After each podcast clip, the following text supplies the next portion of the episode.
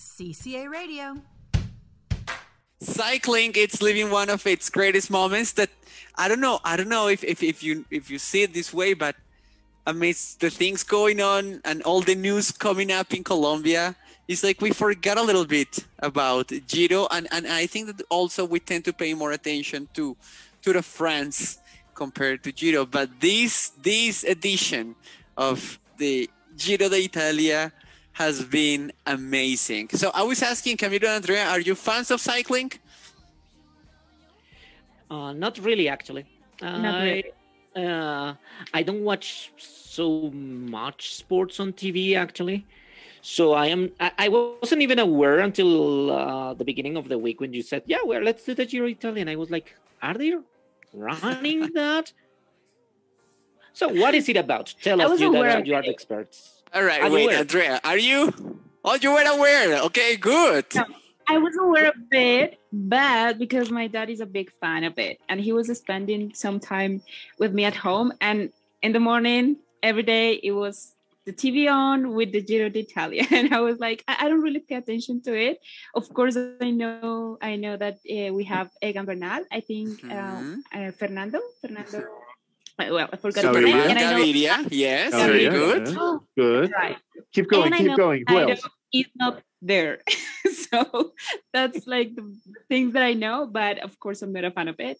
But I really Well. admire those very again talented young people that we have in the world and in sports. Very good. I must say, however, that I was aware that we are in, in the middle of finishing the first part of the Copa Libertadores today. And in this moment, Santa Fe and Junior are playing, and it goes nil nil, as you could have expected.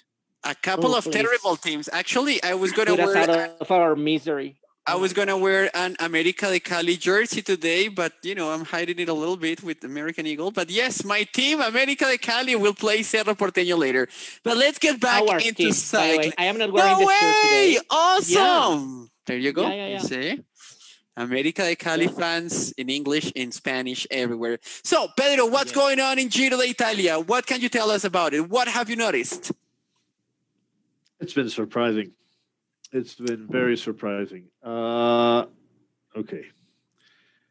For Camilo, Andrea, and those of you out there who didn't know what was to be expected about the Giro d'Italia is Egan Bernal won the Tour de France two years ago, and we were really excited that we finally had a very complete cyclist in our hands, not just somebody who could uh, Climb. climbed up the mountains really well. Actually, a question that Go I ahead. have: What would be the Oh. difference between the Giro d'Italia and the Tour de France? okay, let's start with the basics. There's three grand tours. Three It's grand tours. class today. Yes. No, no, Uh, three grand, three, three grand tours. That means there's only three races in the calendar that are three week races, 21 days. They obviously go uh, in the same order every year now. Last year it was a mess because of COVID, but it's always Giro d'Italia, Tour de France, Vuelta a España Vuelta a España. and Mhm. that the calendar that those are the three races of three weeks and 21 days okay Mhm. obviously Which is extremely France- demanding, I would suppose, because it's not. extremely Um, demanding. Yes. As I tell you, I don't follow the sport, so I am not very aware about it. But I suppose that uh, it is not. Uh, this race is all on this flat land that it's going to be very easy because it's just going Nope. down. Uh, it is going to be much more complex, and I think that's where Andrea's question is going. Like, which one is more demanding in that regard? Well, or how does just just to work? give you some information, guys, on the topic, cyclists on Giro d'Italia are supposed to cover 3,410 kilometers in those 21 days that Pedro was mentioning, for an average of 162 kilometers per day. Now, um, Pedro, can you tell us a little bit about the ports categorization? Because it's like yeah first, second, third. it's it's not about the the amount of climbing that Mhm. there's a lot of things to to to have in regards one it's the climate yesterday, if you saw what happened yesterday, uh, there was snow, there was rain, there was hail. Two of the top of the mountains were unreachable, so the organization had to change the route and make it a shorter stage because of snow and rain. And we're one week away from June. I mean, it's the it's, we're supposed to be almost in the summer, and there's always Giro d'Italia has this kind of of stages with a lot of cold, a lot of bad weather. Uh, for example, demanding try riding in August 21 days in France. It is going to be hot. It is going to be very hot. So demanding oh my god and then go to go to Spain to go to Spain a month after Mhm. that. That is why it's very difficult for cyclists to do one after the other. For example, You Egan can get a grand slam like in tennis. no, you, Absolutely. Actually, most people don't run the three races, do they? By, by now, by annoying. now, by now, there are in the last like three years, there's been one cyclist who has run one year the three because it's it's impossible. Teams are not. And did he complete them? yeah, because he was he was supposed to be there doing it very slowly, helping helping the Supporting the team. his- his- the captain of the team. Yes, Yeah. uh, But that is an achievement in itself. It is an achievement in Uh, itself. it There's- there's- yeah. Just Okay. to finish those stages is an achievement. So Giro d'Italia. So we're going Yeah, back to Egan and what we were expecting. Egan won two years ago, and we were excited about one big, new, again, very complete cyclist. And then he had he fell down, he had a crash, and he had an injury. And he had a back injury. And his last season was horrible pretty much because we didn't know what was going on. We didn't know the state of his health. Uh, his team was very under wraps of the his the real state of his injury and was he going to recover? And there was a time when we really didn't know if he was going to really be back to the level he had shown in the Tour de France. So if you asked Fabi and myself what we were expecting two weeks. I know it because I talked with my brother. My brother is a very big cyclist and a very big cyclist fan. He's actually preparing my nephew to become a professional cyclist. Oh, great. No, he is. He's going to be. My nephew. My nephew. He's 16. How old is he? 16, and he's already. He's he lives in Canada, and he's already competing. Training at a very, hard. very Awesome. very high level. Uh, and we were talking two weeks ago what what's going to be the Giro like, and we were like, we don't know what state the state of his health. We don't know if his back problems are going to come back. We because last year in, during the tour, in the middle of the tour, he said, "My back is killing me. I just cannot continue riding," and he had to retire. So it's been surprising, and and at the Mhm. same time, excitement and fun because he's not only at a very good level, he is at a, his top level. He is at what everybody's saying. There's three really good cyclists in the world right now, and he's one of them. And the other two will ride against each other in the tour, and they're both from Slovenia. Uh, and we just now, I mean, just after this week, we're, we're just crossing our fingers so that next year, 2022, we get to see Egan Bernal against Tadej Pogacar in the Tour de France. That's gonna be a nice matchup. Absolutely. And something that take, has been Fabi? No, amazing. but Fabi, what's what's your take, Fabi, on, on all of this? Well, um, when you were talking about the process with Egan Bernal, I think that we all saw his talent, mm-hmm. but he boomed in a very quick way two years ago. Mm-hmm. You know, we were not expecting him to win the Tour de France. Then he won. Mm-hmm. And then, a- a- as it happens usually in Colombia, we were sort of demanding him to win every single race he joined, you know? Then many people were disappointed, and you know, comments cropped up like, okay, is it gonna be like it happened to Nairo, that he was very close at some point and then it, it, it slipped in between his fingers. But the display by Egan during this Giro has been astonishing. The fact that, well, first he has a very good team, but he's the kind of leader that goes for the stage, you know? And we Yeah. saw it yesterday and we saw it on Saturday when at the most difficult moment of the stage, he stood up on his pedals and he went full gas to go for it. And um, something that was, you know, that, that symbol that I saw yesterday under the rain, him pulling his jacket down, you know, bringing the zipper down and showing the maglia rosa to everybody, saying like, "Hey, I'm not the leader who depends on the team only. I'm the leader who is going for it." So, you know, again, cycling is a very difficult sport, and we know that there are good days and bad days. So all we're hoping for is that he can keep the level he has. But for example, the person who seemed to be closer to him in, in regards of attacking, um, Simon Yates said today, you know what? I think the race is over for me. So I, I do hope that he can keep this level.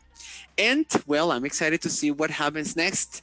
Um, Yeah, he, because there's a couple of very good stages with with ending ending up the mountain, and then there's a very very long individual time trial. Cor- yeah, that on- time on- trial on is going to be stage key. 21. Stage 21, the the last day, it's going to be a very long time trial. Egan is really good at time trialing, but not at the level of a couple of the other people. Of there. the other So- ones, yes. so pretty much he has to continue this level, keep getting more time on his rivals, because the what we know is he'll probably lose some time on the on the time trial, Mhm. but not enough. So Yeah, that's absolutely. And now, and, and I also Yeah, think he has to he- be wide. He has a two sorry he has a two and a half minutes uh, uh, lead on the on the second person on the Mhm. second runner Yeah. who is Mr. Caruso, Daim- Caruso. Damiano Caruso, Caruso, yeah. from Bahrain. Yeah. Yeah. That doesn't sound like a Bahrain name, I think, but okay, whatever. He has a two and a half minutes there, Mhm. and how many how many stages are missing in this moment? five, five. Five stages. Today they rested. Tomorrow is going to be a fun day to watch. Yeah. And yes, five five stages left, which are going to be exciting. You know, um, We will. Andrea We was It- it- mentioning his her chance dad. is pretty good, actually. yeah, yeah. So far, I mean, he has a good team. His Andrea was good. mentioning her dad. I think that most of us got into cycling because of our dads, you know. In my case, it goes back to Fabio Parra, Lucho Herrera time, you mm-hmm. know, Cochise. And, and it's great to see this young generation. Pedro, there is another Colombian cyclist in Egan's team, isn't, isn't Dani there? Martinez. Dani Martinez. Danny Martinez. And Dani he did an excellent job on Saturday, bringing Egan up as Yeah. far, and actually, who was ninth at some point. point Eighth. on the, on the He's, general. he's actually eighth in the general and now he's right eighth. now. So, the- yeah, because Buchmann Buchmann had to retire. The German retired, so now he's oh, in the- yeah. he's- in the general classification. Dani Martinez, very interesting cyclist with a bright future. Ineos, that's the team. They are prepping him really well. They're they're making him get the experience. He's going to he's going to win not just stages, but he's going to win uh, races for Ineos Grenadier. he he's- is. Now, the, the um, team is doing a really good job. Yeah. I have one question for you, Pedro, but first I want to say hello to John Arias, the academic coordinator from our BNC, well, from Manizales. Colombo Manizales. John, it's great to have you listen to us. Yeah. We enjoyed a lot having your participation on the national ELT, and well, we're, we're glad you're enjoying the show. Pedro, people have been asking Egan, the Olympics are around the corner, but you want to go back for the Tour of France. What would you do, Pedro? the thing is the the route for the for the Olympics is very interesting and it's it might work for a couple of the of the Colombian riders so I'm hoping I'm hoping we have a strong team for the Olympics. Uh, we have had very strong showings at the Olympics. Rigoberto Uran won the silver medal in that. Oh my God, that's been 12 years. 2012. Oh my God, it's been Mhm. 12 years. It's been a long time for Rigo. And that day that he, unfortunately for Rigo, turned his head around and tried to look Yeah. where the. Uh, it, Ah, was, Andrea knows. it was heartbreaking. Yeah, I It was remember heartbreaking. that. There you go. And Vinokourov uh, went on the other side and beat him. Oh my God, Rigo could have won the gold medal that day. But he got the silver medal, which is an amazing distinction. yeah, total absolutely accomplishment. a, a very big accomplishment so yeah for the olympics so this year it's special because it's the, the olympics are just squeezed right there in the middle. Uh, so people do have to prepare their calendar really really well and see how how they are the calendar and see. For example egan i egan I, I would honestly and really would prefer for him to do giro and vuelta. I would love to see him at the Vuelta. Uh, if he could, if he keeps this level, he can win Giro and Vuelta, which would make him a very young cyclist with all three of them soon. But let's not get ahead of ourselves. Let's just- yeah, let's not. let's just but finish. Let's just finish. Let him finish. Let him finish the Giro, which is doing an amazing job. And I th- I have one thing with for Egan. Egan is for Colombian cyclists. He is the smartest cyclist that we have produced, and it is very important. That is very important when we're talking about cycling. Uh, we've had all sorts of cyclists, but we've never had a very, very smart. It's called cycling IQ. It's Mhm. knowing when to do what. And if you follow Egan, if you watch him, he always moves a little bit, looks at the faces of his rivals, and knows exactly when to attack. He's a very smart guy. It's not that he's just only good, he's very smart. So I'm really happy that he is back at that level. Really, really happy. So yeah, that's, it is so that's amazing. cycling. That's cycling. We have a, a couple of other sport topics that I know I know I want to talk with Fabi, and that is the closing European soccer uh, season, which was very surprising. Pandemic gave us a new way love- of enjoying football, soccer. okay, yeah, you know and it gave us new champions well not Yes. brand new champions but p- teams that hadn't been champions. but at least something unusual because we were uh, time. tired of uh, Real and Bayern and uh, uh, and Real, Juve. Bayern, I think that they PSG, and Juve. Yes. yes. yeah. okay, so let's Juve, go. yeah. Let's But go one Juve by one. won anyway. No, But didn't Juve they? Didn't Inter make it. Milan. Inter They- Milan. Actually, Camilo, they were like Inter, yes. praying to make it into the Champions League, which in the end happened at the expense of um, Ospina's Napoli. team, Napoli, Napoli, which Napoli. got out of the competition and they fired Gattuso today. So let's go one by one, as Pedro says. So in England, we had the team that plays the best soccer or the best football, So City. boring. You know, not I'm I not a- don't like it, I'm not. but it's the one that no, me neither. I've never been, and actually, I'm rooting for Chelsea this Saturday when we have the Champions League final.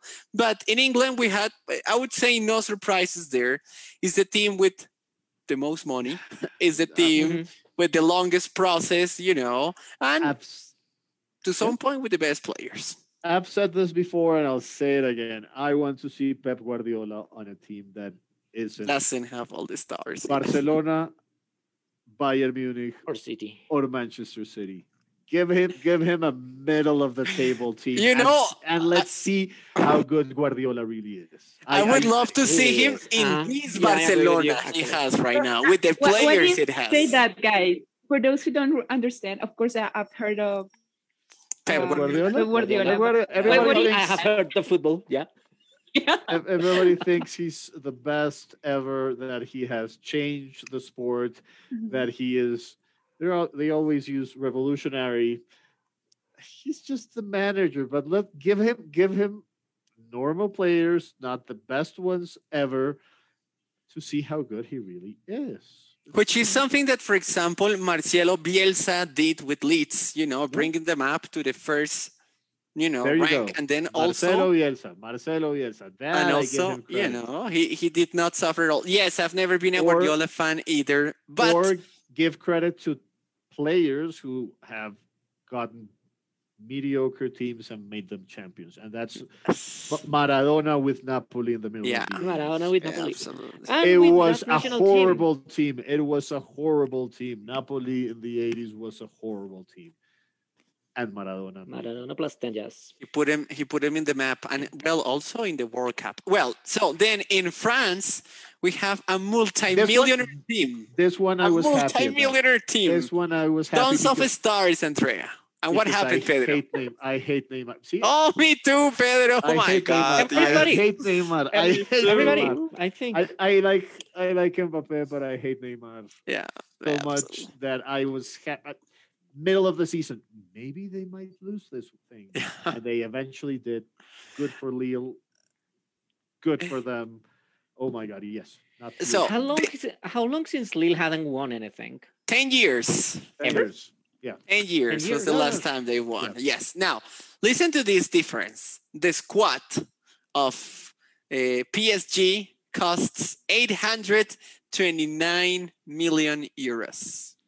The squad of Lille, 290 million euros. There you So, you know, by less than half Which is the still- money, they managed to Which win it. crazy amount of money. Oh, it And is. It's But for something that current don't- soccer it's something that you don't Mhm. but it's something that you don't see in any other sport and it is something that you don't really see outside of europe i don't think any team in south america would ever cause that and that actually explains why you know back in the day the world cup would go would go to europe and then south america Mhm. then europe and then south america nowadays that doesn't happen anymore because our football is not as competitive because the, we don't have that amount of crazy money Uh-huh. and our soccer players get sniped immediately as soon as they appear. How long did James play here? How long did Ospina play here? How long did uh, I don't know Falcao play here? And lot. that is only in Colombia. All right. Yeah. So uh, still 240 million uh, million euros for a squad. It might be on the cheap side for Europe, but it's still a lot of money. Yeah, but only one player, comparison Mbappe, with fo- with is football what everywhere. bordering the 300 million euros right now. I mean, it's crazy, crazy figures for us to understand in Latin And, America. Yeah, is gonna go. How to much did one, they pay for Neymar? And Haaland is going You to go to the other one. It was over 200. Yeah, and oh, Haaland, which is an amazing player. And well, as we said, in Italy, Inter made it. Conte knows how to win leagues. I would love, I would love him to fight in the Champions League next year. I Mhm. think he has the squad. He needs to tune up a couple of positions, but I think he's a good coach. Yes. And then in Spain, Atletico de Madrid, Spain, Los Colchoneros finally. made it uh, a very tight race at the end. very know, tight like- race Mhm. against two very very mediocres.